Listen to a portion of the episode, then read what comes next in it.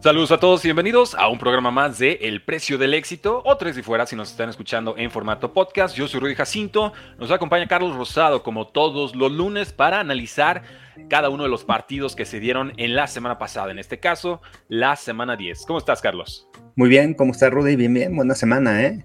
Hablamos de la semana pasada que había sido una de las mejores y esta también, ¿eh? Partidos cerrando en el último momento, equipos viniendo de atrás en el cuarto cuarto, así que muy interesante esta semana, se pone más caliente, ya este, ya se acerca Acción de Gracias y la NFL se pasa mucho más rápido, ¿no? Ya las últimas semanas después de el Thanksgiving.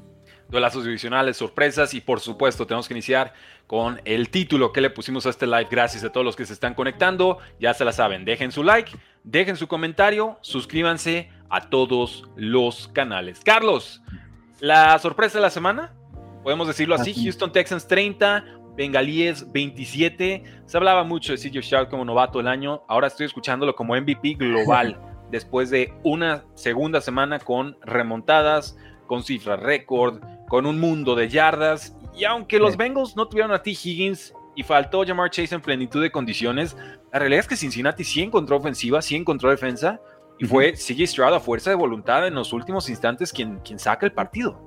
Y segundo juego, ¿no? Consecutivo en donde CJ Stroud tiene esta ofensiva para dirigirla, para comandarla y al final logra acercar al equipo. Impresionante, ¿no? También lo que hace, eh, viendo ahí el video, eh, en tercera oportunidad y seis, cómo logra convertir con Dalton Schultz. Pero otra vez, ¿no? Esa serenidad que tiene en el pocket, en la bolsa de protección, tranquilo, eh, leyendo las coberturas, anticipándose. Eh, sabe cómo se va a mover la defensiva porque trataron de disfrazar la cobertura del equipo de los Bengals y a pesar de eso logra colocar un gran pase, ¿no? O sea, se muestra con gran serenidad, eh, hay una gran confianza también en él y eso se lo transmite al equipo y sin duda el trabajo que están haciendo los Texans, ¿no? El, el offset de la semana es eh, este partido. Los Bengals habían jugado muy buen fútbol americano yo hablaba de ellos también, de que era un equipo que si seguía jugando así, era contendiente en la conferencia americana, Joe Burrow jugando buen fútbol americano, pero realmente se enfrentaron a un equipo con muchas ganas, con mucha confianza, el cambio de cultura de Demico Ryans en esta organización, la defensiva haciendo jugadas grandes, los equipos especiales, esa jugada que hacen en equipos especiales eh, eh, es de llamarse la atención porque eso es esfuerzo nada más, eso no se enseña, eso es esfuerzo, esas ganas de hacer la jugada, de hacer algo grande y creo que se lo, ha transmitido de Michael Ryans en esta organización. Tremendo triunfo y segunda vez en semanas consecutivas que tienen la oportunidad CJ Stroud de venir de atrás y cierra el partido. Ojo, eh, se, escucha muy fácil, pero hay corebacks que no lo logran hacer. Hemos visto a Dak Prescott y no lo pudo hacer contra Filadelfia. Hemos visto a Justin Herbert y no lo pudo hacer este año ni contra los Cowboys ni contra Miami. Hemos visto a diferentes corebacks buenos que han tratado de regresar en el último cuarto y no lo han podido hacer. Y sí, Stroud parece que ve todo en cámara lenta, es impresionante en su primer año y esa conversación, ¿no? Del MVP, novato ofensivo del año ya lo tiene. Ya, ya está. Pero en la conversación se empieza a meter del MVP, ¿no? Por lo que ha hecho las últimas dos semanas. Ojo, nadie lo ha ganado como novato desde 1957 que lo ganó Jim Brown, ¿eh?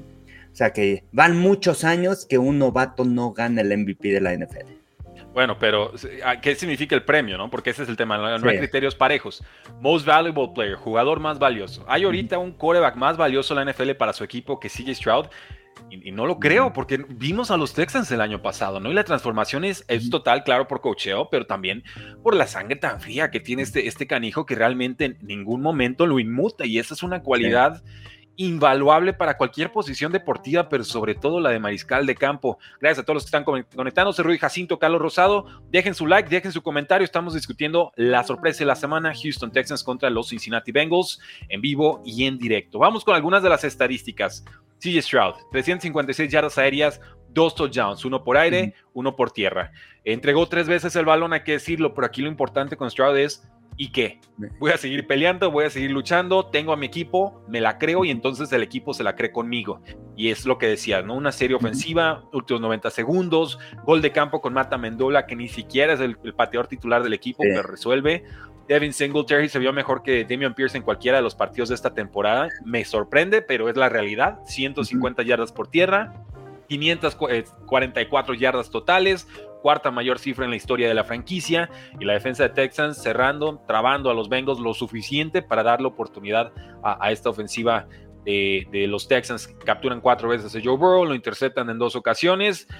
Los Texans empujando fuerte ahora con el tropiezo de Jacksonville. No parece descabellado pensar en que se puedan llevarla a AFC Sur.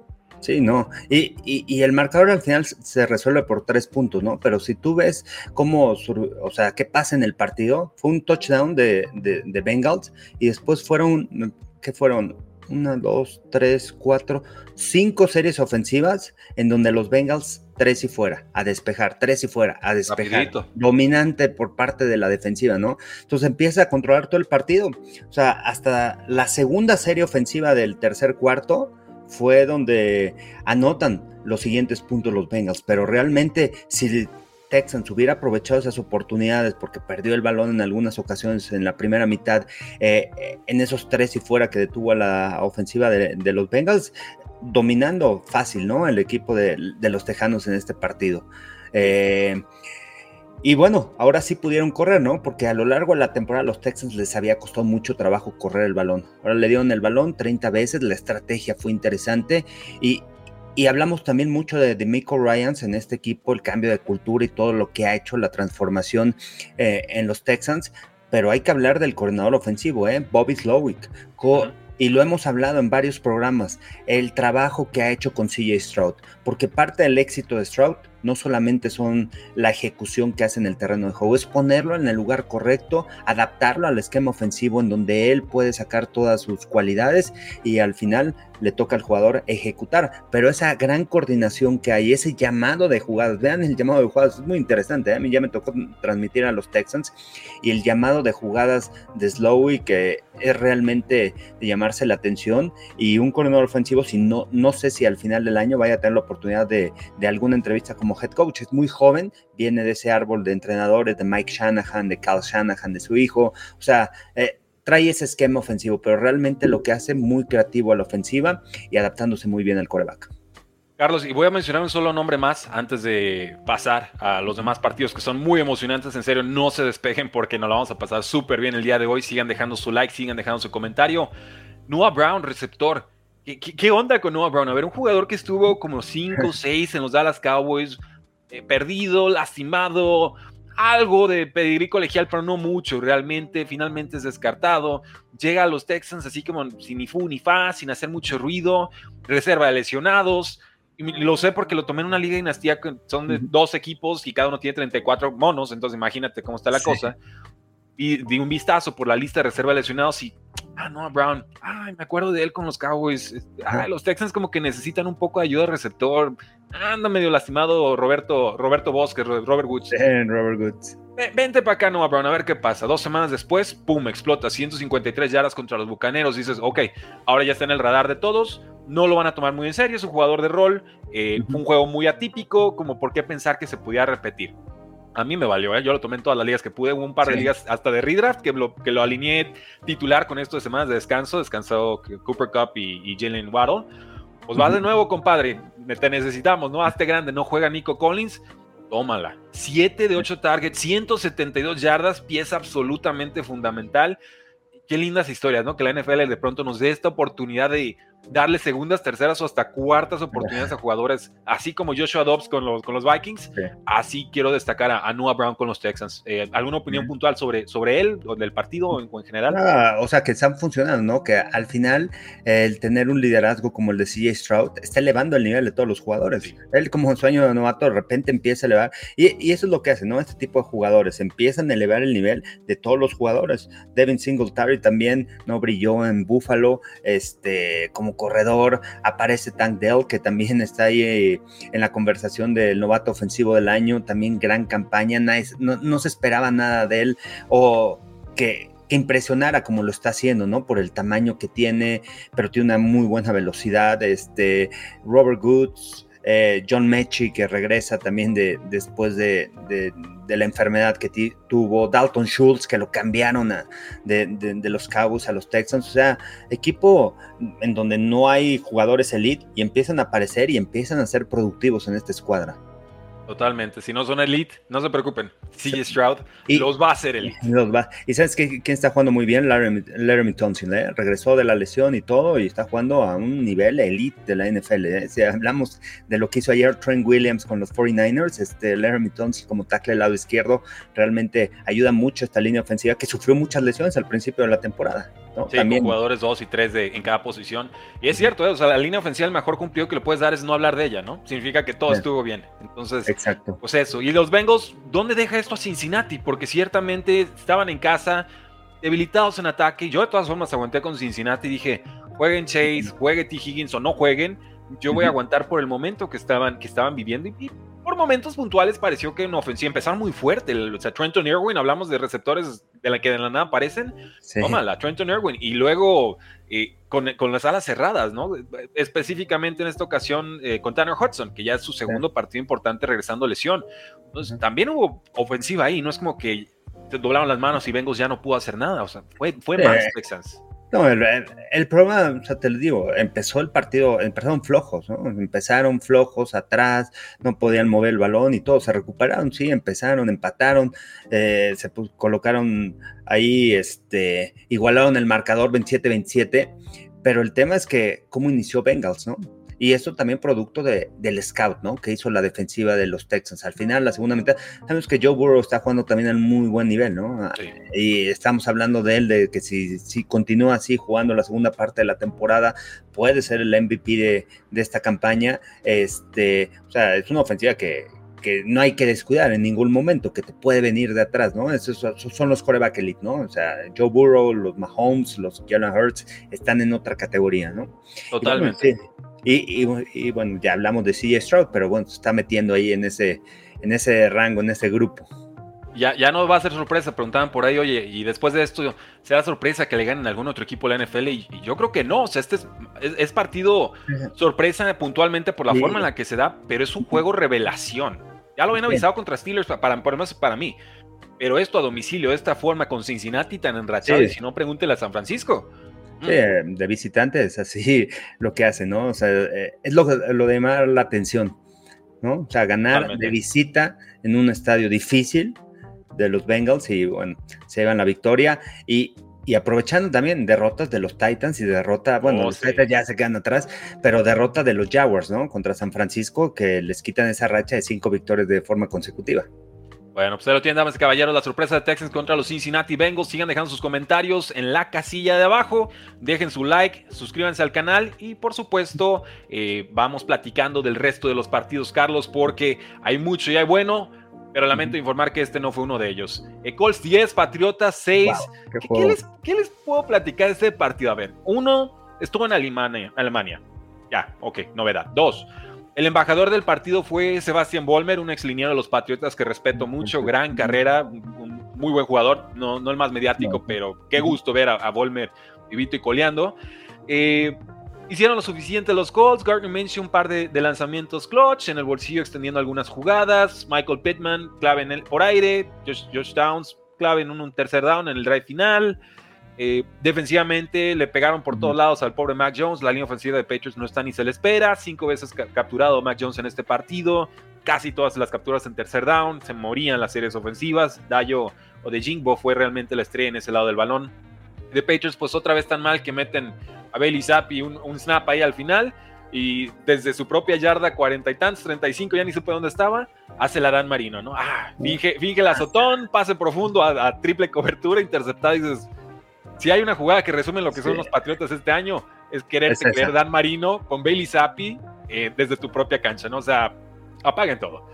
No, sé qué pensar ¿eh? de, esta decisión ¿no? que toman al final. O sea, porque sí, le habían interceptado a Mac Jones desesperado, ¿no? Porque luego, como coordinador ofensivo, hay cosas que ves durante la semana, ves cómo te va a jugar la defensiva y de repente cometes el mismo error, ¿no? De lo que se habló a, lo largo de la semana en las juntas. Y creo que eso está pasando en, Inglaterra con las lesiones de Mac Jones. Para mí lo que más me sorprende es eso, ¿no? O sea, que saques a Mac Jones después del pase interceptado, tengas todavía una oportunidad para venir de atrás y en lugar de que Mac Jones comande esta ofensiva, entra Bailey, eh, Bailey Zappi, entra pues realmente entró frío. o sea, te tienes que adaptar a la velocidad del juego y lo metes en los últimos dos minutos, o sea, en donde tienes que ser clutch. Esa es la confianza que le tienen a Mac Jones. Eh, eso te dice todo. lo único claro es que Mac Jones y Bailey Zappi no van a regresar para Nueva Inglaterra eh, este año. O sea, la temporada pasada Bailey Zappi hizo un buen trabajo, temporada de novato, en los partidos que estuvo se vieron algunos destellos, pero este año en la pretemporada fatal, entonces tampoco es un coreback segundo, ¿no? O sea, ha tenido muchos problemas esta campaña para adaptarse a la velocidad de la NFL, ya que lo empiezan a estudiar, ya que empiezan a disfrazarle las coberturas, no es nada fácil.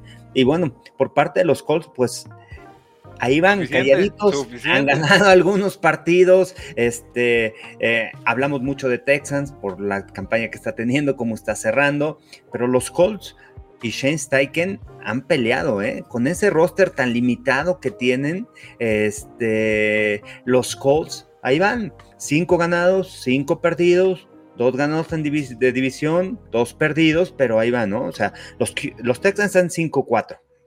Entonces, están ahí parejitos, o sea, cualquier cosa se caen y los Colts que nadie esperaba, porque realmente nadie esperaba por el tema también de, del quarterback, ¿no? Desde el inicio de la temporada, muchas dudas con Anthony Richardson, se lastima, no duró este, este año, Garner Minshew es eh, eh, el quarterback y de repente, bueno, pues ahí los tiene, ¿no? Con cinco triunfos esta temporada, así que este mucho mérito, ¿no? De Shane Steichen de, de, de, tener estas victorias, ganar en contra de Nueva Inglaterra y, este, y muchas dudas y muchos comentarios y se va a seguir hablando, ¿no? El tema de Bill Belichick, si va a continuar en este equipo. El tema es, bueno, al final pues una mala temporada, malas decisiones en cuestión de jugadores, los jugadores no se han acoplado, se va a romper en cualquier momento ese vestidor, o si no es que ya está roto ya no se puede hacer nada. Ya, está, pero no se atreven a levantarle la voz a Belichick. Es, eso, le tienen miedo. También es un buen coach, ¿no? O sea, que no, o sea, están diciendo, no, no, este... Era Tom Brady, todo era Tom Brady. era, no, eran los dos, era el final, el, eran los dos, el cómo trabajaron juntos, y bueno, y ahorita eso pasa, ¿no? A todos los entrenadores y te tienes que levantar de ese tipo de adversidades. Totalmente. Ahora, lo renovaron, pero eso no significa que no lo puedan cortar. O Carlos se me está acordando. Belichick llega a los Patriotas por la vía del trade, por una controversia con los Jets de Nueva York. No, una, primera ronda, ¿no? Sí, y, aparte, aparte recuerden cómo le fue en Cleveland, ¿no? Cuando fue head coach, realmente muy mal, ¿no? Bueno, su cierre creo que decente, ya después se fueron a Baltimore y fue, reventó todo, pero, hay una temporada buena de por ahí. En la NFL, si realmente había muchas críticas, ¿no? Sobre él. Entonces, bueno, eso lo maneja muy bien, ¿no? Tiene mucha experiencia en todo este tipo de cosas. Y, sí, no, no van a agarrar. Y, cómo contesta, ¿no? Cuando le preguntaron lo de Sapi, o sea, realmente hace ver mal a, los periodistas que preguntan y como que no entiendes de fútbol americano. Sí, que también es una postura muy tramposa, ¿no? Eh, hablar desde, desde la autoridad en vez desde los hechos. Eso es, una, es una falacia argumentativa. Pero vamos, Belichick sabe torear a los medios de una forma impresionante y cabal. Sí parece este el último año de Belichick con los Patriotas. Creo que podría ser cambiado y, con eso terminarían de, reforzar de alguna forma la, reconstrucción. ¿Qué seguiría para los Patriotas? No lo sé. Se supone que ahí sigue Gerard Mayo, el ex, el ex capitán, coach de defensivo pero sería una línea muy continuista y, me da la impresión que los Patriotas lo que van a querer es terminar de romper. No lo sé. Y, sabes qué, también fatal la línea ofensiva, ¿no? Terrible. Uh, Todo el año han estado batallando uh, con ese tipo de, aspectos, ¿no? O sea, muchas críticas sí sobre Mac Jones, sobre quarterback, sobre Belichick, pero la línea ofensiva terrible, ¿no? A lo largo de esta temporada. Nunca había visto una línea ofensiva al mando de Bill Belichick tan mala, ¿no? Ha sido, ha sido pobre. Una de sus cualidades es esa, ¿no? El desarrollo de, jugadores. Cuando tenían a Skarnakia, cómo esta línea ofensiva, cómo fue creciendo con jugadores sí. regulares. ¿Sabes qué, Carlos? Y lo he pensado mucho, lo he pensado muchísimo. Estaba Skarnekia y luego entró, entraron otros coaches que eh, dos, tres, pero no, no al nivel y tuvo que salir de retiro Skarnekia. Pero tristemente, y me extraña de Belichick, nunca se implementaron sus sistemas. O sea, sus métodos de enseñanza, de visoría, de evaluación, de desarrollo, no se implementaron, o sea, no se institucionalizaron al nivel de los Patriotas, porque están muy ocupados quizás ganando títulos o lo que sea, pero el, know-how de Skarnekia no quedó reflejado en un libreto, en, unos videos, en cinta de juego, en tape de cocheo, no está, porque si estuviera, la línea ofensiva no operaba así. Skarnekia te hacía a mediocres adecuados, a adecuados buenos y a buenos te los hacía estrellas, y eso no sucede ya, y eso eso te lo puedo decir como aficionado neutro, pero también de los Patriotas. Lo extraño y mucho. Para mí, qué bueno que lo mencionas, Carnegie, el mejor coach posicional de la historia. Mi muy humilde y desconocedora opinión. Vamos con los Vikings 27, Santos 19. Sigan dejando su like, sus comentarios y suscribiéndose al canal. Tomé a Santos, dije, mm, los veo más enteritos, los veo más plenos. Joshua Dobbs como que sigue con jet lag. Y no, y tómalo. O sea, Santos no vio ninguna cinta de juego de Joshua Dobbs, no se enteró que el, que el compañero sabía correr y bien y pues tómala. Joshua Dobbs, 268 yardas, touchdown y eh, por tierra, otras 44 yardas terrestres. Tiene conexión con DJ Hawkinson, 11 pases, 134 yardas, un touchdown.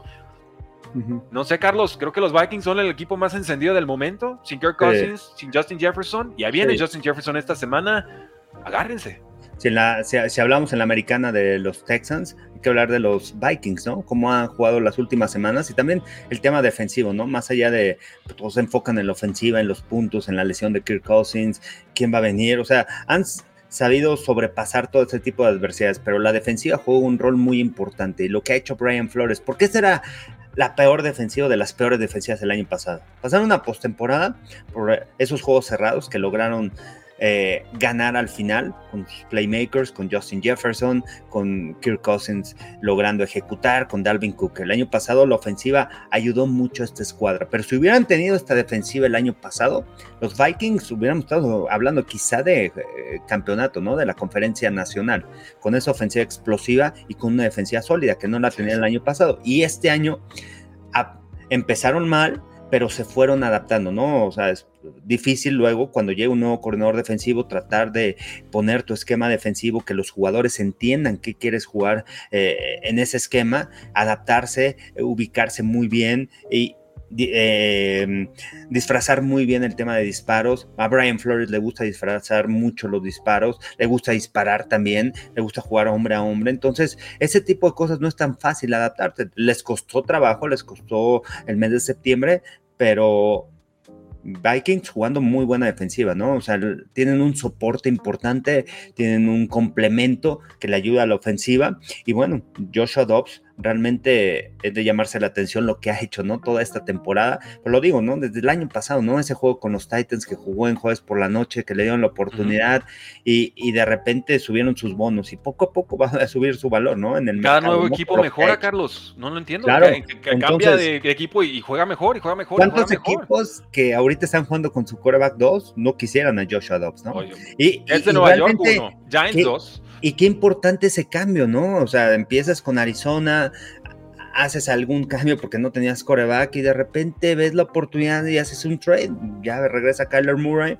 Y regalado, ¿eh? Este, Muy barato. Y de repente dices, se me lastima Kirk Cousins, vámonos, vámonos con ese. Y ves la forma de buscarlo, de conseguirlo y, Arizona lo deja y vámonos. O sea, realmente muy... Eh, muy inteligente, ¿no? Lo que hicieron los Vikings aquí en esta situación y la rapidez en la que se ha adaptado. Aquí la ventaja también de tener a Dobbs, que tiene cualidades para correr, es que Vikings fatal corriendo el balón toda la temporada. ¿eh? no había corrido el balón. Alexander Mattison trajeron a Cam Maker que al final sale lesionado, se va a perder la temporada. Pues no tenían ataque terrestre. Y con Dobbs te da una posibilidad de poder correr el balón con un coreback, ¿no? Entonces. Sí, que son acarreos más efectivos.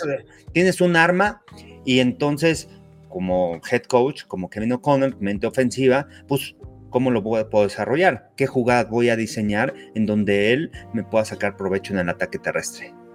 Sí, es, complicado el juego terrestre. Ty Chandler, ojo con él, tuvo poquitas oportunidades, mucha eficiencia. la protección de pases donde falla y por eso no le habían estado dando oportunidades esta, esta campaña. Y con los Santos, pues se lastima Derek Carr y se vieron mejor. o sea, háganle como quieran, ¿no? Una línea muy James Winston, dos touchdowns, dos intercepciones. Es que esos Saints realmente, este...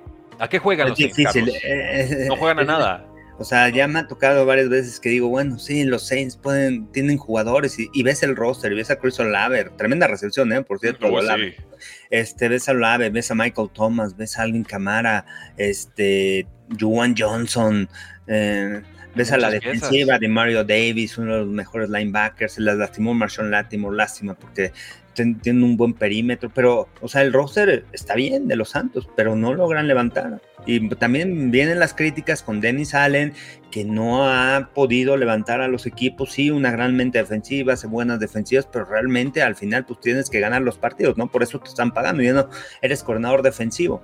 Y, y me parece que, que la ofensiva pues hay muchas complicaciones, ¿no? Yo pensé que ya iban a entrar en ritmo después de ese jueves en la noche, donde la segunda mitad vinieron de atrás, pero no, no pudieron cerrar el partido, pero mucho, mucha falta de comunicación coreback y receptores, ¿no? Pero realmente muchos problemas con los Santos.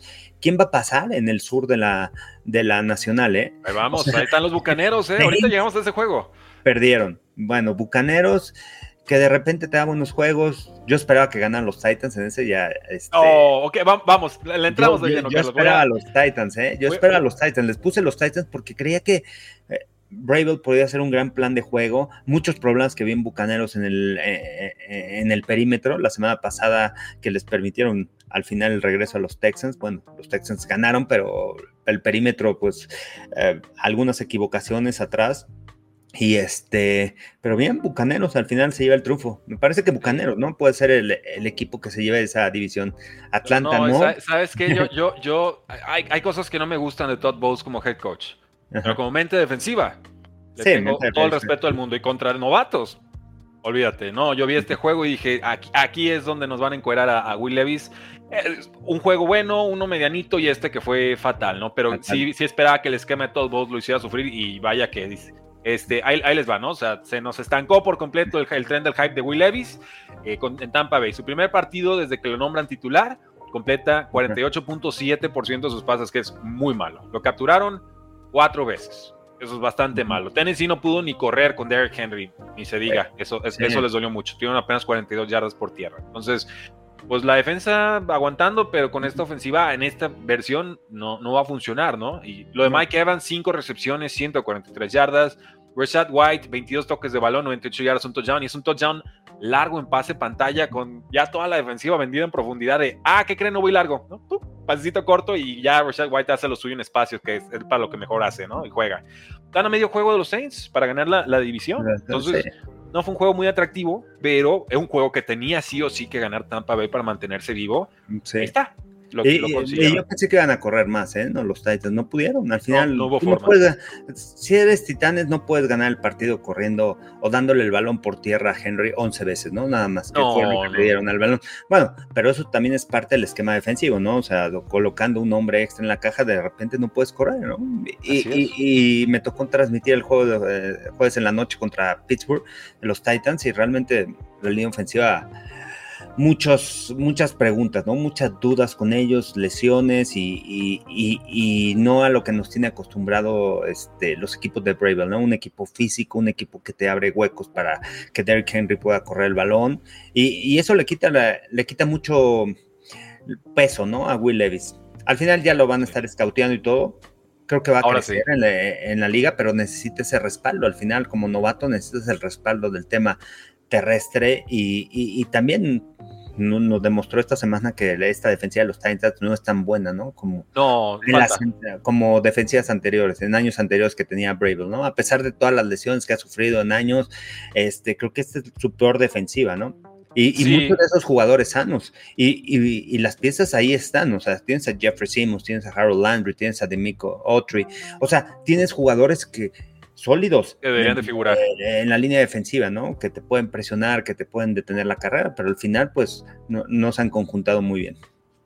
Pasamos entonces a este juego entre Steelers y Pittsburgh, Carlos. Pittsburgh 23, Green Bay 19. No sin antes recordarles que Tyler Boyd soltó un pase que era de la victoria para los Bengals. Si no lo mencionamos en ese partido, ah, lo cito aquí para que no me lleguen los comentarios luego de, ah, pero es que Tyler Boyd, no, ya, ya lo mencionamos, listo, seguimos. Ahora, bueno, si, lo hubiera atrapado, creo que se, iban por. Tenía que anotar Texans, ¿no? Sí. ¿Crees que Texans hubiera regresado con la anotación? No tengo la menor duda de que CJ Stroud les hubiera remontado de todas formas el partido porque fue esa clase asegura eso, ¿no? después de lo que vimos la semana pasada, después de lo que vimos, hizo lo necesario, ¿eh? Y además acercó mucho más al pateador. Y un pateador que el de, equipo de práctica, porque la semana pasada tuvo, tuvo que ser un corredor. nos vino a salvar las papas como corredor eh, emergente de pateador. Pero bueno, Pittsburgh 23, Green Bay 19. Esta ofensiva de Packers, uno de sus mejores partidos en ataque, diría yo, pero ni siquiera fue espectacular, nada más fue adecuado, ¿no? Eh, no pueden anotar en zona roja. Los pobres Packers llegan a zona roja y ese es un problema que han adolecido todo el año. Eh, Jordan Love sigue teniendo problemas con su puntería, a veces bien y a veces intercepciones que te rompen la espalda de la ofensiva, ¿no? Eh, han permitido más de 200 yardas terrestres en tres juegos esta temporada. Por supuesto, han perdido esos tres juegos. Y Packers ahorita con récord de tres victorias, seis derrotas, tienen el, creo, el pick número 6 global. Y pues ahorita la evaluación es no. Jordan Love no es el coreback franquicia del equipo. Clutch, hablábamos de clutch, ¿no? Jugadores que pueden cerrar en el cuarto cuarto. Si tú ves eh, las series ofensivas de Green Bay eh, en el cuarto cuarto, ¿qué sucedió? Fueron dos despejes y dos intercepciones no hay puntos. Al final no puedes ganar así como visitante, ¿no? Necesitas anotar puntos, ganar el cuarto cuarto, ser clutch, este, generar jugadas grandes y realmente no lo pudieron hacer los Packers, ¿no? Los Steelers jugando ese fútbol americano a nadie le gusta, nadie le convence. En el lodo, en el este, lodo, así de vente abajo conmigo y embárrate del lodo. Mike Tomlin sabe ganar esos partidos. Mike Tomlin, o sea, realmente muy inteligente la estrategia que tiene para ganar, conoce bien a sus jugadores, en ser espectacular, ¿no? No, porque no pueden, ¿eh? No es porque no quieran, es que no pueden. No pueden. Eh, y este y a pesar de todo, de Matt Canada también siendo un, amiguito de Tomlin. Sí. ¿Cómo lo aguanta? Pero bueno, pero al final tiene un head coach, ¿no? Tiene un líder que es Mike Tomlin y que realmente se comporta como eso, sabe cómo ganar estos partidos. Y interesante, ¿no? Porque los Steelers tendrán dos visitas muy buenas las siguientes semanas. Van contra Cleveland y contra Cincinnati. Agárrense. Agárrense. Y, ya saben que a Steelers se le da muy bien jugar contra Cleveland, ¿eh? Históricamente se le ha dado bastante, bastante. Y le ganaron, ¿no? Ya este año, ¿no? Ya les ganaron una vez. Ahora, y en esta ocasión, pues 205 yardas y dos touchdowns por tierra. Jalen Warren, 15 carreros, 101 yardas y un touchdown corres bien, defiendes de forma espectacular, sobre todo en, los momentos clutch, ¿no? La intercepción. Parecía que Jordan Love por fin iba a tener su remontada en cuarto cuarto y toma la intercepción, se acaba el partido, ¿no? Eh, dicen por aquí que no se lastime TJ Watt porque se acaba la temporada de Steelers. Así es, por cierto, hoy vamos a lanzar el precio del éxito de TJ Watt, está programado para las 3 de la tarde hora del centro de México. Ahí para que ya, ya está el, la premiere, el estreno en YouTube. Ahí lo vamos a poder ver juntos. Bienvenidos si les interesa ese partido. Gracias a todos los que están conectados. Rudy Jacinto, Carlos Rosado. Estamos analizando todos los juegos de semana 10.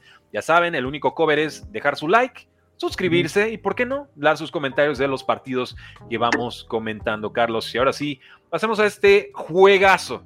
Juegazo realmente. Browns 33, Ravens 31 y vamos a hablar de los errores de Baltimore y creo que es justo y necesario, ¿no? De pronto Lamar Jackson juega con exceso de confianza y comete errores, sobre todo entregas de balón, en este caso un pick six.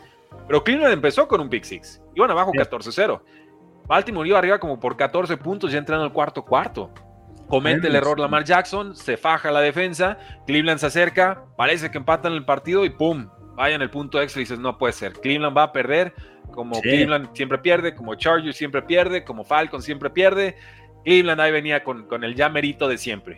Y no, no fue un llamerito, fue un ahí les voy, ganan, revientan la división por completo. Sorprende que Bengals no lo pueda aprovechar, pero ahora sí, todos compactados.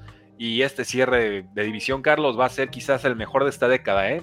no recuerdo una, una, división así. Y después de ver a los Ravens así, ¿no? Dominando a los de la conferencia nacional, pero contra la conferencia americana se les complica mucho, ¿no? Estos partidos. Están estudiados. A, mí me sorprendió mucho. De repente eh, Ravens empieza 14-0, estaba dominando y ¡pum! De repente 31-30 se colocan. ¡Wow! ¿Qué pasó en este partido, no? Este. No sé qué pensar, ¿eh? De los Ravens. Después de que. quizás si, si, ganaban esta semana, yo podría pensar, es el equipo que mejor está jugando, ¿no? En las tres facetas del juego. Pero realmente no creo que lleguen no creo que lleguen al Super Bowl. Esa es la, realidad, ¿no? Por la inconsistencia que, tiene. el, talento ya es de Super Bowl, Carlos. El talento el, cocheo de pronto lo es. Defensiva, equipos especiales. Ya no hay excusas. No hay excusas, ya está todo ahí, está, está armadísimo, súper bien el equipo. Pero hay, hay momentos puntuales y lo pasó contra Steelers y pasa contra ahora con Cleveland divisional, que por lo menos a dos de estos se va a topar en un camino a postemporada. ¿eh? No sé si es Bengals o Steelers o Cleveland, pero a dos se va a topar. Y, y, son de los equipos que les cuesta trabajo ganarles. No sé, ¿por qué? No sé. Pero si tú ves el juego Lions, iba a ser un partidazo y todo, lo acabaron en la primera mitad. Los Seahawks, la ofensiva, los Seahawks puede ser un partido también muy interesante por cómo, cómo está creciendo esta ofensiva de Seattle, tienen armas importantes, nada, dominaron fácil y de repente empiezas con los Browns primer cuarto 14-0 ganando, pick six, anotación de más de 40 yardas por tierra, bueno, ¿quién los va a parar estos Ravens? Y de repente los Browns, bueno, demuestran que sí tienen una buena defensiva, oh, ¿no? Que los está cargando, que los puede ayudar a llevar a postemporada y un duelo divisional lo ganan los Browns, se pone muy interesante el norte. ¿eh? Perdieron Bengals que siguen en último lugar de la norte. Los Ravens eh, pierden lugares, ¿no? Porque al final pierden con un rival divisional. Se les acercan. Pierden un partido y se les acercan los Browns y los Steelers. Entonces, de estos equipos, que los cuatro estarían en postemporada, creo que también ahorita, ¿no? Estarían en postemporada los cuatro equipos, me parece. Este, no sé si los Texans eh, tengan mejor récord que, que, los Bengals, pero bueno, e, esta división realmente va a ser interesante el cierre, ¿no? De eso. Se van a dar con todo no sé quién gane, ¿eh? no, no, no, puedo pronosticar quién pueda ganar esta, esta división. ¿eh? Yo, yo sigo con Ravens. sigo con Ravens, pero, pero después de esta actuación me da mucho miedo. Ravens y, y, Steelers 3, Browns 6-3, Bengals 5-4, Texas 5-4. Y se van a destrozar el jueves en la noche, oh, síganlo ¿eh? ahí en Fox Sports. Oh, juegazo. Este, jueves por la noche, semana corta, los dos vienen de derrota, los dos tienen que ganar y, y, estos divisionales del norte, bueno, pues es ganar, es, no perder esa ventaja y, y si pierden los Bengals también se empiezan a hundir, ¿no? O sea, se, quedan atrás, que es lo que no quieren. Entonces. vienen tarde, vienen tarde a la fiesta, venían bien, pero sorpresa, en casa te sacaron un juegazo. Ahí lo tienen, damas caballeros, gana Cleveland. Eh, nada más unos apuntes finales. La defensa jugó muy bien. Greg Newsom, segundo, es el que tuvo el pick six, que convierte este partido en uno de un punto de diferencia. En ofensiva de Sean Watson, su mejor partido como Cleveland Brown con todo y ese pick six inicial. La ayuda a Mari Cooper, la ayuda de David Njoku, la ayuda a Jerome Ford y Kareem Hunt por tierra. Dustin Hopkins falló el punto extra, pero conectó cuatro goles de campo para llevarse la victoria. ¿Qué le reclama a Ravens? Aparte del fumble y esto de que Lamar Jackson pronto se tiene que convertir en Superman y comete sus errores, se alejaron del juego terrestre toda la segunda mitad. ¿Dónde estuvo Keaton Mitchell? Keaton Mitchell controló el partido toda la primera mitad. Y de repente, la segunda, y le preguntan a Harbaugh, oye, ¿qué onda con Keaton Mitchell? Ah, no, no sé, no te sabría decir. No, a ver, ¿Cómo, que no me sabes decir? Estás ganando, tienes ventaja, tienes buena defensa, estás en casa, controla el partido. Y no, Cleveland gana la defensa, gana el tiempo de posesión y eso es un tema de coche. Y obviamente desemboca en el error de Lamar Jackson. ¿Pero qué creen? A mi parecer no tiene ni siquiera que estar lanzando el balón en esas circunstancias, porque la ventaja era suya, el juego, el momento era suyo y dejaron de correr. Y, me extraña un equipo tan correlón deje de correr. Eh, es para mí eso es un error de, de, cocheo y no, no hay más. Y creo que no lo quiso aceptar John Harbaugh, pero, pero debería, porque ya le costó con Steelers y ya le costó en, esta ocasión. Oye, y hablando un poquito aquí que estoy viendo las divisiones, o sea, Houston está 5-4, divisionales 1 y 1. Cincinnati está igual 5-4, pero solo 2 en divisionales. Y vienen muchos juegos divisionales, acuérdense, semana 17 y 18 es puro divisional. Sí, y, por eso la importancia de este jueves en la noche, ¿no? O sea, los Bengals no se pueden dar el lujo de perder. Van a salir con todo, tienen que ganar porque serían, serían 0-3 en divisionales. no, no, no puedes, no puedes. En la división más complicada de la historia, casi, casi. No, no se puede. No. Se puede. Pero bueno, damas y caballeros, ¿qué opinan de este partido? Síganlo diciendo en la casilla de comentarios. veo muchas caras nuevas, veo 220 personas conectadas y no veo 220 likes. Así que dejen su like, su comentario y suscríbanse al canal de Carlos Rosado. Y aquí también en el precio del éxito nos quedan unos 5 partiditos que analizar y vamos con este. 49ers 34, Jaguars 3. Carlos, a, quién tomaste, Carlos? Yo a los 49ers. Ah, muy bien. muy bien. Sí, sí, tú, muy bien, Carlos. Hicimos bien. O sea, Venían muchas de tres derrotas. y todo, pero también hay que ver el roster de los 49ers. Regresó Divo Samuel, regresó Trent Williams. A pesar de que todavía tiene esa lesión, dijo, estoy adentro, voy a jugar con dolor, realmente le das un mensaje, ¿no? Al equipo que sí quieres luchar por él, ¿no? O sea, que no te preocupas solamente por ti y, lo vimos, ¿no? Cuando salía a bloquear a Darius Williams, este tremendo trabajo que hace. Dominante el equipo de San Francisco, realmente se mostró como ese equipo al principio de la temporada eh, más allá de lo que hizo la ofensiva. Otra vez vuelven a anotar en la primera serie ofensiva. Eh, contundente de esta escuadra a, la ofensa, generando jugadas explosivas. Hay varios aspectos ¿no? del juego que me gustaron.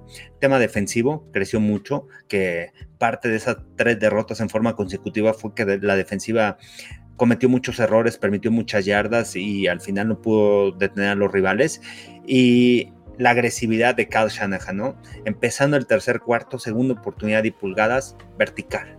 Como tiene que ser. O sea, vas ganando, vas arriba en el marcador y buscas un pase largo. Y lo intentó Brock Purdy. Gran lectura, conecta con, con Kiro. Eh, ibas 13-3 en ese partido. Estabas arriba por 10 puntos, por dos posiciones. ¿Qué sucede con esta jugada? Empezando el tercer cuarto, ¿qué sucede? Te pones a tres posiciones. Cambias el juego totalmente, cambias la estrategia, porque ¿cuál es la estrategia de los Jaguars? Detener rápido, vamos a detener. San Francisco tiene la primera serie defensiva.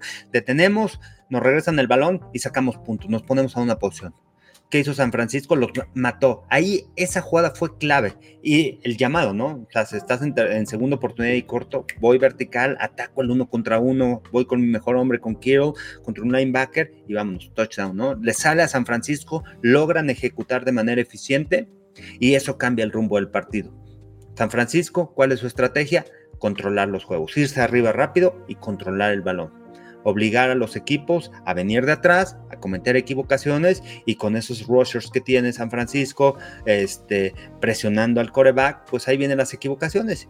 Y, sucedió, ¿no? A los balones perdidos, otra vez la defensiva robando balones, dos pases interceptados, un balón suelto recuperado, deteniendo en zona roja y las dudas, ¿no? Para los Jaguars, que también yo veía unos Jaguars mucho más contundentes, pero el tema otra vez, ¿no? Venían ganando apretaditos, venían ganando apretaditos, es la verdad. Pero, pero, están jugando un fútbol americano, o sea, tenían buena defensa, tienen buena defensa, ¿no? Al final los linebackers están de lado. Bueno, según este partido no son la peor defensa de la NFL, ¿no? Pero sabemos que no es el caso.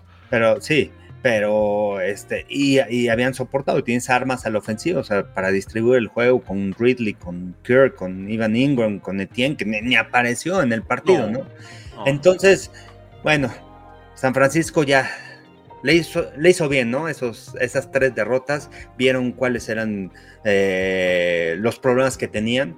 Steve Wilkes bajó, ya no está avanzando desde el palco. Bajó del cielo Steve Wilkes y llegó a la victoria. Y empezó desde el campo, estaba mandando las jugadas. Angelicales y eso ayuda mucho porque también esa conexión que tiene pasaron varias tomas en donde Wilkes festejando, ¿no? O, diciéndole cosas a sus jugadores después de cada jugada grande, ¿no? Con Sharparius Ward, con Ambry Thomas, con la defensiva, ¿no? Entonces empiezas a hablar con ellos, empiezas a tener esa conexión, qué está pasando, porque al final tú del palco ves cosas que pueden salir, cómo puedo presionar, qué puedo hacer y todo, pero abajo los mismos jugadores te van dando retroalimentación de todo lo que está pasando, ¿no? O sea, esto no, no sale, aunque se vea bien, no, no, no nos sale porque me está ganando en este paso, porque no puedo hacer esto y todo, ¿no? Y además lo que hicieron los 49ers también, este, en cuestión de estrategia de cómo presionar a, Trevor Lawrence. Cambiaron de lado a Nick Bosa, lo habían colocado del lado derecho de la defensiva. Ahora sabían que tenían a, Anton Harrison, el tackle del lado derecho, y colocan a Nick Bosa de ese lado. Entonces, son de esas cosas que estudió Steve Wilkes y vamos a atacar. Mi mejor hombre te lo voy a poner contra un novato. Vamos a ver si lo puedes detener. Y ahí vas a estar todo el tiempo, todo el tiempo. Y, ok, ¿le quieres hacer doble equipo? Ok, te voy a meter a Chase Young del otro lado y eso, ya tienen variantes. Ahora sí tienen variantes. Y además tienen profundidad, ¿no? Empieza a aparecer Randy Gregory, empieza a aparecer Clint Farrell. Y la manera de cómo. Farrell, o sea, ah, ¿de dónde ah, sale un Clint Farrell a producir? Eh, Estaba olvidado. Y, algo que yo no había visto en San Francisco es que en segunda oportunidad, en la mayoría en segundas oportunidades, colocaban a, a, a Bosa y a Young en el centro del campo, en dos puntos, no afuera como alas defensivas, sino los colocaban en hueco A y entonces eso te produce confusión con la ofensiva para el tema de bloqueos y colocas jugadores hábiles contra linieros ofensivos más pesados que están acostumbrados a trabajar en un corto espacio, los obligas a trabajar en espacio contra estos, estos jugadores que tienen gran habilidad con las manos. Entonces, eh, o sea, realmente esos ajustes que hizo Steve Wilson son pequeños detallitos, pero se vio la diferencia en esta defensiva. Y se vio con otra actitud, ¿no? También la defensiva de ¿no? como el año pasado, como lo que era el año pasado. Eh, me, recordó cuando recién Brock Purdy entró al equipo, ¿no? Y entonces era una nueva y, se contagiaba. Era difícil el pronóstico de este partido. Digo, ya el resultado nos da un, algo muy, extremo, ¿no? Pero venía San Francisco de tres derrotas, Jackson venía como de seis victorias consecutivas. Cinco, cinco, consecutivas. Entonces, un choque de tendencias muy fuerte, pero lo dices bien, Carlos. Yo creo que había que confiar en este roster, ver la diferencia, el talento que venían de un mal momento, lesionados. No podemos subestimar lo, que significa Divo Samuel para esta ofensiva, para mover las cadenas, para complicar a los rivales, para darle oportunidades a los demás pero más que nada lo dijiste, Trent Williams, o sea, quizá el mejor liniero ofensivo de la historia, lo venido diciendo de algunas semanas para acá.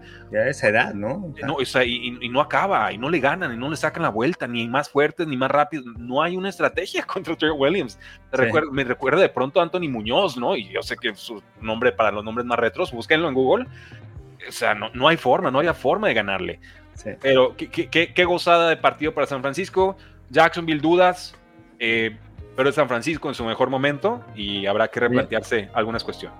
Sí, y, lástima que Christian McCaffrey no anotó, ¿no? Su, lo, intentaron, lo dejaron con el segundo equipo. Cuatro veces. Sí, ya con el sabíamos que iba a anotar, Le dieron el balón, órale. No. Vas en zona roja dentro de la 10, hasta se la jugaron en cuarta oportunidad.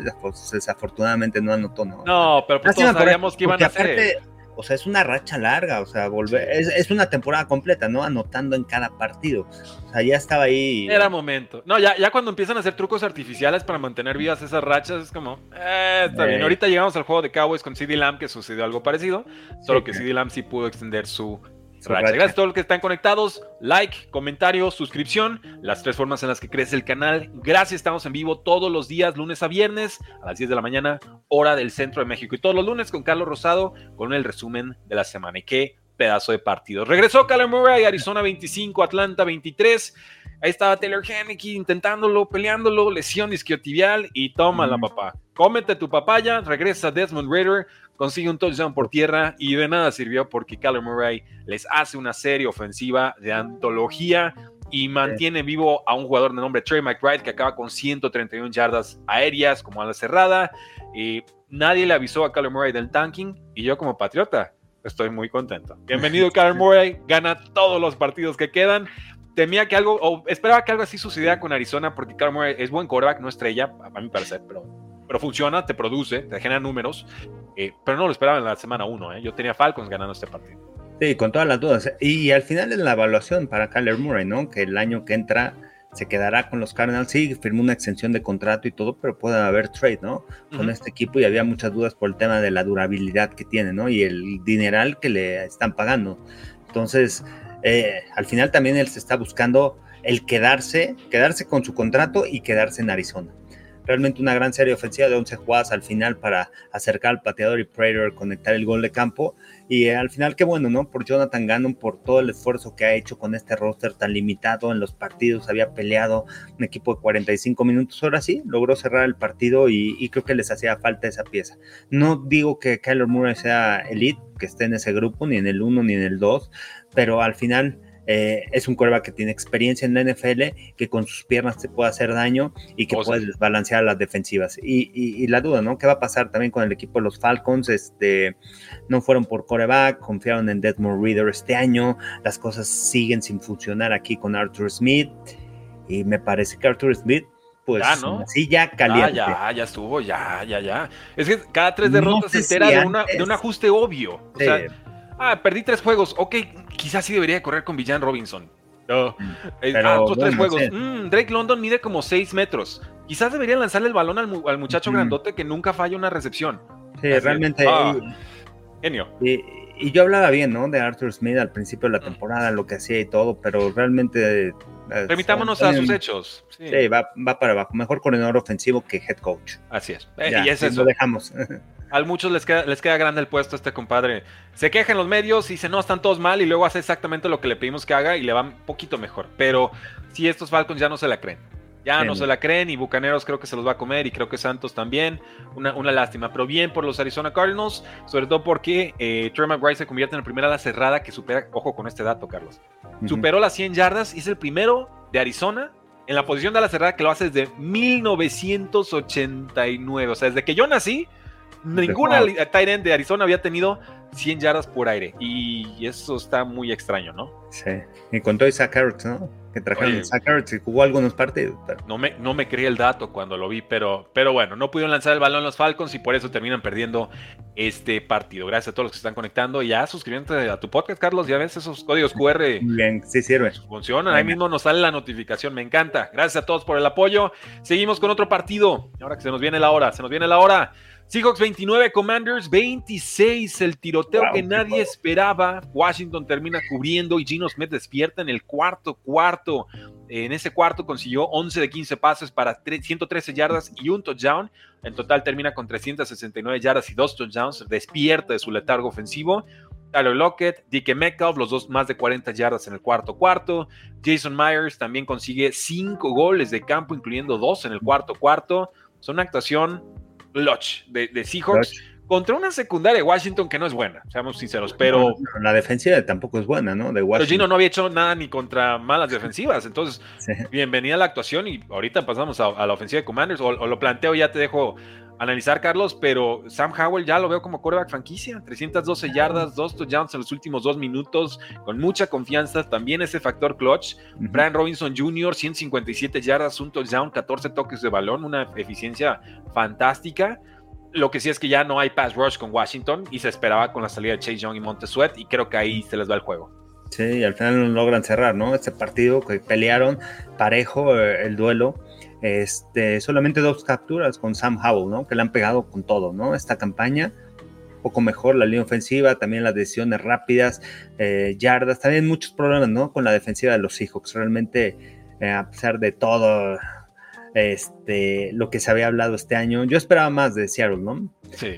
Creo que se puede meter a postemporada por cómo está la conferencia nacional. Pero, pero ¿a qué, Carlos? ¿Qué harían en postemporada realmente? Realmente me gustó más el trabajo del año pasado, con todos los novatos que tuvo Pete Carroll en este equipo, mejor temporada de Gino Smith, y este año me parece que tiene un mejor roster pero el equipo pues realmente no convence al final. Tienen muchas armas a la ofensiva. Vamos a ver después de Acción de Gracias, que ahí es donde empiezas a ver qué equipos van a estar en playoffs y qué equipos van a ser contendientes, ¿no? Eh, este, es una victoria importante porque al final es en casa por parte de Seattle, porque si tú ves a los receptores que tienen, o sea, podrían ser uno en cualquier equipo, ¿no? Metcalf, este, Tyler Lockett, bueno, Jake Bobo no, pero, pero, es un jugador que está produciendo novato. Hay que, ponerlo y probarlo, ¿eh? En una, en una de esas sí, porque sí ha tenido jugadas de, receptor número uno, Jake Bobo, ¿eh? Pocas, pero, y tienes a Kenneth Walker, tienes a Carbonet como el corredor, o sea, tienes profundidad en este, en este equipo, ¿no? Entonces, de lo que me gusta, de las cosas rescatables también de, de, los Seahawks a la defensiva es el novato, ¿no? Witherspoon ha tenido una gran campaña, ¿no? El corner de, de. Sí, tremendo lo que hace y este y bueno, buena victoria por parte de Seattle en casa, este y no desaprovecharon, ¿no? Eh, jugar en casa, pero también no se quieren despegar de los 49ers que ganaron esta temporada. No, que ganaron esta, fue esta semana, perdón. Y, si siguen así toda la temporada también. Juegazo, Lions 41, Chargers 38. A ver, Carlos. Wow. Dime si has escuchado este guion de juego antes. Tiroteo, Justin Herbert empata remonta el partido y la defensa de Chargers concede en la última serie ofensiva sin tiempo en el reloj y Justin Herbert nos deja la cara larga en la banca. ¿Has visto ese guion de juego alguna vez en la historia de Justin Herbert en la NFL? Sí, con esa gran con esa gran mente defensiva, ¿no? Que tienen como uh, coach Brandon Staley. Hombre, qué este, Bueno, pues otra vez, 41 puntos. La ofensiva hizo su trabajo, Karen Moore, pues realmente se lava las manos porque al final le ¿Qué más quieren? Yo te iba a anotar. Ok, aquí están 38 puntos. No puedes perder con anotado 38 puntos. Eh, Dan Campbell, agresivo, ¿no? O sea, esa cuarta oportunidad y dos que la juegan, dice, no, o sea, no voy por el gol de campo, voy a cerrar el juego. Confío en Jared Goff y lanzando el balón consigue esas dos yardas. Al final esa serie ofensiva se acaba con el gol de campo, pero gracias a que se la jugaron en cuarta. Tenían la oportunidad de patear el gol de campo, mm.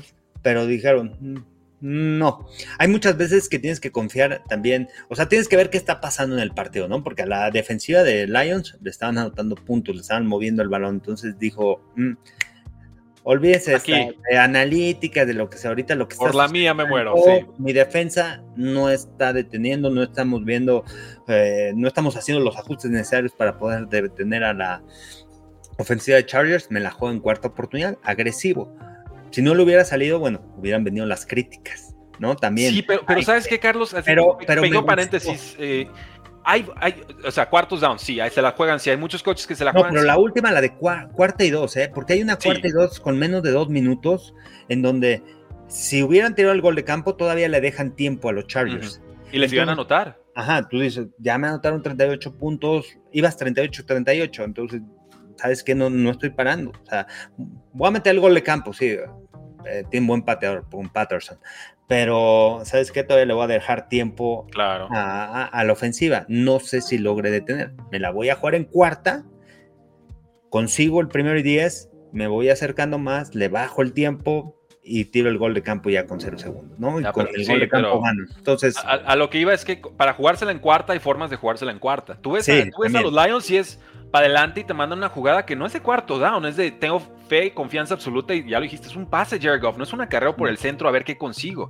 No, Tú ves a los Chargers y Brandon Staley jugársela en cuarto y, hombre, casi, casi alcanzas a ver la mancha en el pantalón del caballero, porque así como estuvo en su primera temporada, que se las jugaba todas, se nos hizo el, cobarde más grande de la historia. Pero aquí yo creo que sí tiene, o sea, la, razón es esta, ¿no? O sea, las últimas cinco series ofensivas de los Chargers, touchdown. O sea, ¿Qué significa? El mensaje es claro, o sea, estoy viendo el juego, soy, soy head coach, y no, puede, no puede tener a la ofensiva. O sea, no le puedo dar ahí oportunidad a que venga Justin Herbert y me gane el partido. Voy a ser agresivo y cierro el juego con Jared Goff poniendo el balón. Buena temporada, ¿no? También de Jared Goff, ¿no? Y Damon Sam Brown. Al final el regreso también de David Montgomery ayuda mucho a los Lions y este y pelearon al final los dos. Sí, un eh, eh, juegazo, este, juegazo, aquí, nos dicen, Brandon Sales se las juega en todas cuarta y no le sale antes, el primer año se las juega por el tema de las analíticas. Olviden las analíticas, muchas veces tienes que ver lo que está pasando dentro del juego, o sea, las analíticas a lo mejor te dicen, sí, la probabilidad de que te la juegues, te la pista. sí, te dan la pista, pero no te dicen cómo está jugando tu equipo, si hay lesiones, si no hay lesiones, quién está dentro del terreno de juego, contra quién vas, cuáles son los de los personales, todo ese tipo de información, esa tú la tienes en el campo, tú la tienes porque la estás viendo ahí. Totalmente. 540, eh, eh, perdón, 533 yardas de ofensiva de Lions, incluyendo 200 por tierra, promediaron más de 8 yardas por jugada, se la juegan eh, cuatro veces, cinco veces en cuarto down, consiguen cuatro de ellas, Detroit anotan 6 de 8 posesiones, sin contar el final de la primera mitad, y obviamente Jameer Gibbs, San Laporta, Russell Brown, imparables. yo no sé si hay mejor equipo en la NFC que los Lions. Van a necesitar tener la localía en playoffs, necesitan ese primer seed sí o sí o sí para que no tengan que visitar Filadelfia, para que no tengan que visitar San Francisco. Pero si la consiguen, eh, no sé quién le vaya a ganar a, este, esta versión de Jared Goff en Domo que está revisando en los últimos dos años contra el spread. 20 aciertos, 6 fallas. Es el coreback más rentable en las apuestas y es eso, es porque superan expectativas y es gracias a un tema de coreback, pero también un tema de coacheo. Qué gusto ver a los daños así de bien. Vamos con Cowboys 49, Giants 17. Qué disgusto ver a los Giants así de mal, Carlos. ¿Qué, qué, puedo decir? Este no, qué terrible, ¿no? O sea, desesperante. Brian Dable ya no aguanta el equipo. No o sea, puede, no puede. A ver. Tras equivocación, tras cosa que vas trabajando durante la semana y realmente fatal, ¿no? Los Cowboys bien, pero ya sabemos que en casa contra equipos que tienen recuperador dominan fácil, ¿no? Eh, CD Lamb, de las cosas destacadas, involucraron a Brandon Cooks también en la ofensiva. Este, eh, Dallas pues, obviamente tiene un buen roster, Dak Prescott jugando a un muy, muy buen nivel, jugó muy bien en este partido, distribuyendo el juego, este, Dallas con más de 600 yardas en el partido, se ah, hicieron lo que quisieron contra Don Martindale y esta defensiva. ¿no? Combinas este juego y el, de inicio de temporada, Carlos, y, qué balance puedes hacer para allá. Oye, y, es increíble, ¿no? No tienes el personal y continúan disparando y jugando cobertura personal, dijeron los Cowboys, ok, me vas a jugar personal, ok, ahí te voy a atacar. Todavía en el cuarto, cuarto, tercer cuarto, al final del tercer cuarto ya que iban dominando, siguieron atacando vertical. ¿Por qué? Porque es lo que te da la defensiva. Me estás jugando uno contra uno, voy, profundo. O sea, no me va a acabar el tiempo. Quiero anotar más, vámonos. Pases largos. Encontraba a Brandon Cooks y a Michael Gallup y, y a CD Lamb. Este, Rico Dowdle, porque Tony Pollard sale con la zona roja. Qué, qué, qué, qué juego, ¿no? Entonces, también eso son repeticiones para Dowdle y también este pues tiene respaldo, ¿no? Atrás para combinar a Pollard y, estos dos corredores, ¿no? Entonces, importante lo que hicieron los Cowboys, tenían que ganar, dominar, ser contundentes contra estos Giants que realmente con, con Tommy y DeVito, pues a ningún lado, ¿no? Es a ningún lado es el tanking más descarado, Carlos. Es el tanking más descarado que yo Porque tampoco hicieron ningún cambio. O sea, Matt Barkley es, el segundo coreback, pero no tiene experiencia, Barkley. No, no, Tommy DeVito, el problema es que es que no tiene las cualidades para ser ni siquiera suplente. Tarda mucho en lanzar, en tomar decisiones, este, y, este, un desastre, ¿no? Con el tema de los Giants. Ah, no, sí, fatal. combinas los dos partidos de Dallas contra Giants esta temporada, 89 puntos de Dallas, 17 de los Giants. El peor diferencial contra un solo equipo en una temporada desde 2007, cuando, ojo, Patriotas derrotó bueno, por diferencial de 77 puntos a los Buffalo Bills. Y pues recuerdan, 2007 era la generación de Randy Moss y de Wes Walker y este año de la temporada invicta que no fue. Pues a ese nivel le jugó Cowboys a estos pobrecitos, pobrecitos en serio Giants. Y si la mantiene viva una racha de que son 10 recepciones, 150 yardas en tres partidos consecutivos. En tres partidos, sí, sí. Y este y también 170 y tantos, ¿no? De, de Brandon Cooks, o sea, dos receptores de arriba de 150 yardas. 151, eh, creo que tuvo 152 CD Lamp. Este, fueron 89 puntos, ¿no? O sea, son 89 puntos los que anotaron los Cowboys en contra de los Giants en esos dos partidos. Ahora, ojo, ¿eh? Todo lo que quieran decir de los Giants, le metieron 17 puntos a esta defensa de los Dallas Cowboys, ¿eh? O sea, es para hacérselo mirar. Realmente están promediando apenas 11 puntos por temporada y aunque fuera en tiempo basura, a mí sí me pone nervioso. Y lo que sí hay que mencionar, o sea, alabamos a los vaqueros después del gran partido, pero siguen cometiendo muchos castigos, ¿no? O sea, casi 10 castigos, creo que fueron 8 o 9 castigos en el partido pero son de las cosas que hablaba Mike McCarthy, ¿no? Que los ha lastimado mucho a lo largo de la temporada estos castigos y en juegos importantes, en juegos cerrados, los castigos matan. Cuestan. ajá, cuestan mucho para ganar los juegos. Vámonos con el Sunday Night Football Las Vegas 16, Jets 12 un juego más interesante realmente lo que refleja este, este marcador con, con drama, con tensión, que si saca eh. pase profundo y termina siendo Tyler Conklin, el ala cerrada de Jets, el que le quita el balón a, Garrett Wilson. Ya, ya lo tenía Wilson, recorrió muy bien la zona roja, brincó perfecto, pero pues le pone una mano enfrente al compañero y se acabó, se acabó el, partido, ¿no? ¿Qué, qué final más bizarro. Realmente es de esos juegos en donde los problemas de los Jets continúan. ¿Y cuáles son? No anotar en zona roja. Porque perdonaron, tuvieron oportunidad varias veces en zona roja, dentro de la yarda 30, estuvieron colocados en la oportunidad de sacar seis puntos y controlar el juego. Sacaban tres, sacaban tres, les dieron vida a los Raiders, les dieron vida a los Raiders, segunda mitad, y bueno, vino la anotación, ¿no? Entonces, eh, vas de visitante y no puedes desaprovechar ese tipo de oportunidades. Tienes que ser contundente ahí. Zach Wilson me parece que no jugó mal, o sea, sí el pase interceptado eh, al final, pero tuvo buenos envíos, mejores decisiones, ya no mantuvo el balón tanto tiempo en las manos, que eso es lo que había también evitado que, pudiera ser productivo por la vía aérea. Este, pero al final yo, yo de este juego lo que me quedo es que le das vida al rival, a unos Raiders que realmente han cambiado de cultura. es muy importante lo que ha hecho Antonio Pierce dentro del vestidor. Eso ha ayudado mucho, ese es el reflejo. Y al final fueron contundentes, fueron físicos, a correr el balón. Vamos con Jacob, vertical, vamos a atacar, vamos de frente. Y, se ve otra actitud de los Raiders, ¿no? Eh, que eso es importante. Ese es el cambio que ha hecho Antonio Pierce en estos dos partidos que ha ganado. Este, y por los Jets, pues desaprovechar esas oportunidades para controlar el juego. Me dio risa que sale Antonio Pierce al medio tiempo. Coach, ¿qué necesita cambiar para sacar adelante este resultado? Dice, correr. Así como el, coach más, este, de la más vieja escuela, ¿no? De correr. Así, necesitamos correr. y salen y corren. Y, corren para 148 yardas pues, en total y 115 en la segunda mitad. O sea, el coach dio un, mensaje básico, ¿no? Primitivo incluso de corran. Y corren bien. O sea, ya, había, ya quería ver yo a Josh McDaniels diciéndoles, oigan, corran. Con esa que corrían para menos 115 yardas. Sí, no, con esa actitud, ¿no? O sea, si cuando llega a la NFL Dan Campbell como head coach, es eso, ¿no? Esa mentalidad, esa agresividad, jugársela en cuarta, correr el balón y todo. Sí son los Lions, es un equipo agresivo. Ahora tienen la oportunidad también de lanzar el balón por el tema terrestre, que también que les ha abierto oportunidades para lanzar la bola.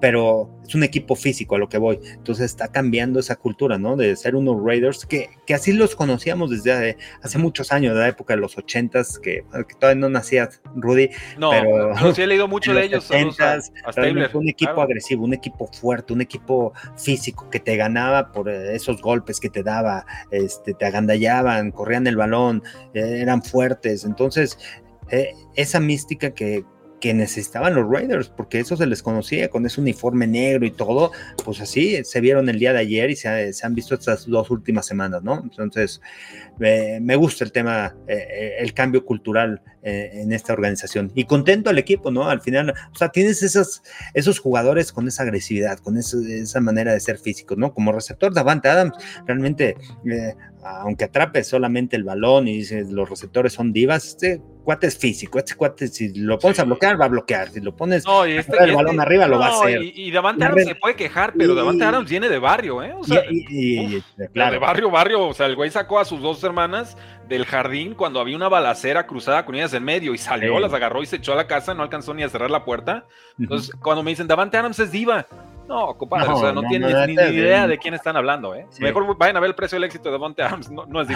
Oye, y este y mensajes claros, ¿no? O sea, Robert Spillane, este, dice, decía Antonio Pierce, ¿no? En la semana dijo, o sea, si de alguien alrededor de, de algún jugador tengo que, que hacer mi equipo va a ser de Robert Spillane. Y lo vimos ayer saliendo a dar todo. en Pittsburgh lo vimos destello de buen jugador, de buen linebacker, pero ahorita matándose, o sea, de, ese así, chuzado, este, sangrado, llegando a taclear, interceptando el balón por todos lados, contagia esa energía, ¿no? A la defensiva, un Max Crosby que es igual, ¿no? O sea, que tiene esa personalidad de, de, ser físico, de ser grande. Tienes a Josh Jacobs también, otro de los que se va a dejar ir con todo, que te va a correr el balón, es fuerte y todo. Entonces, tienes ese tipo de personalidades para armar esa cultura que está buscando Antonio Pierce y que todos reconocían al equipo de los Raiders por, esa, por esas características. Pues qué bueno, porque ahora están con punto 500 y van contra Dolphins y luego contra los Kansas City Chiefs. Entonces, a muy buen momento se pusieron tablitas porque se les vienen las dos semanas quizás más complicadas de cualquier equipo en, la, en esta temporada regular en NFL. Vamos viendo. pero va a ser la, prueba de fuego, ¿no? También oh, para, para Antonio Pierce, lo que puede hacer con esta escuadra y si David lo va a dejar en el equipo, porque para mí, el, ¿te acuerdas también igual cuando sale Gruden, entra Bisakia, cambian también el tema cultural, este, el equipo se ve mucho mejor. Y, no se lo respetan. sí, no lo respetan, lo despiden y traen a McDaniels, quisieron hacer un cambio, pero pues fue el cambio para mal, ¿no? Sí tristemente. Carlos, vamos despidiéndonos con Monday Night Football, Denver contra Buffalo. Buffalo parecía menos 7 hace apenas, ayer en la noche, quizás ya se movió la línea 6 y medio, over-under de 47 y medio. Yo tomo a Buffalo para ganar, a Broncos para cubrir. Creo que la defensa de Buffalo está tan golpeada que no detienen a nadie. Sí, y viendo también cómo se han preparado los Broncos, ¿no? De Denver, pusieron el logo ahí de los Bills de Buffalo, es eh, eh, el aspecto mental, que es importante, ¿no? ¿Cómo vas a preparar tu equipo en el aspecto mental? ¿Cómo lo vas a levantar después de un terrible inicio de la temporada? De un equipo de los Broncos que no era agresivo, que no era físico, este, han mejorado mucho en la defensiva. Me parece que eso les puede ayudar en este juego de visitantes. Yo también, ¿eh? Me voy a quedar con, con el partido ganan los Bills, pero creo que eh, en, algunos, en algunos están en siete y medio. Yo tomaría esos siete y medio más siete y medio underdogs a los, a los Broncos, ¿eh? Por el tema también de lo que he visto en la preparación de, Denver, ¿no? O sea, esta semana. Y, eso al final ayuda, ¿no? El aspecto mental, cómo preparas a tus jugadores y este y cómo levantes, ¿no? después de una mala temporada, de mal inicio de campaña, Sean Payton ahí va levantando, levantando a, este equipo que no tiene un mal roster, ¿eh? Su roster es bueno, ojo. No, no, no. La defensa, sobre todo, que era lo que era el punto fuerte hace un año, pues poco a poco va, reapareciendo. Dos para MVP, quizás para regreso del año, creo que sería el premio más adecuado. Aunque se lo quieren dar a Damar Hamlin y lo entiendo, pero a mí no está jugando mucho, ¿eh? O sea, no, me están dando muchos snaps, entonces no, no, sé cuál sea el criterio para regreso al año o si existe un criterio. Para mí es Dobbs. Sí, porque aparte tampoco lo han activado, ¿no? O sea, la mayoría de los partidos ha estado desactivado, aunque sea en el roster, pero no ha estado activo en, el, en la defensa. Bueno, pues ahí está, damas y caballeros. Carlos, ¿cómo te encontramos en redes sociales? arroba Carlos Rosado V en Twitter, X, en Twitter, Twitter. En, este, en Instagram, en TikTok, Carlos Rosado 15 en Facebook y Carlos Rosado Sports en YouTube. Buenísimo, a mí me encuentran aquí en el podcast de Tres y Fuera NFL, les dejo el código QR, estamos en Spotify, en iTunes, en cualquier otra plataforma